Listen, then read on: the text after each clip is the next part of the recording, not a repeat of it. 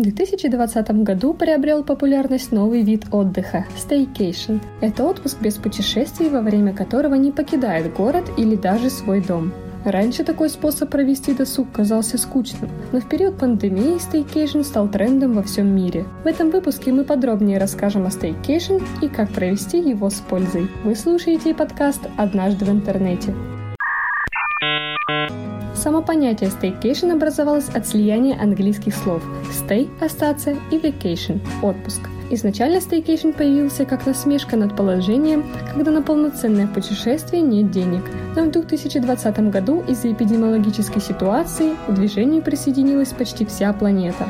Staycation – это ответ на финансовый экологический вызов. По мнению экологов, туризм в классическом виде наносит урон окружающей среде. Это и все виды транспорта, которые задействованы в передвижении туристов, и то количество отходов, которое скапливается на пляжах, в океане и городах.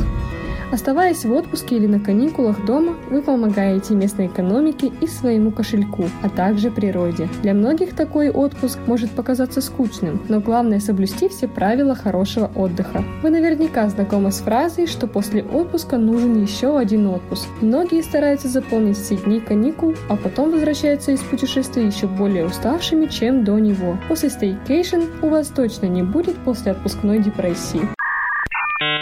Staycation может стать по-настоящему новым опытом. Главное, не делайте те вещи, которыми заняты в свои обычные выходные. Выбирайтесь на местную природу, пусть это даже будет ближайший лес или парк. Попробуйте новый вид спорта или новое хобби. В зависимости от погоды и времени года можно попробовать местный туристический маршрут. Например, у нас на Урале множество мест, которые можно посетить как летом, так и зимой. Кстати, вместе со staycation появилось еще и такое понятие, как глэмпинг. Это комфортно организованный отдых на дикой природе с элементами эстетики пятизвездочных отелей. Глэмпинг позволяет не отказывать себе в горячем душе, выспаться на удобной кровати и насладиться завтраком в постели среди дикой-дикой природы. И не думайте, что такой вид отдыха существует только на Западе. Даже в Челябинской области есть организованный глэмпинг. Какой бы способ провести staycation вы не выбрали, попробуйте совместить его с информационным детоксом. Не принимайте звонки от посторонних.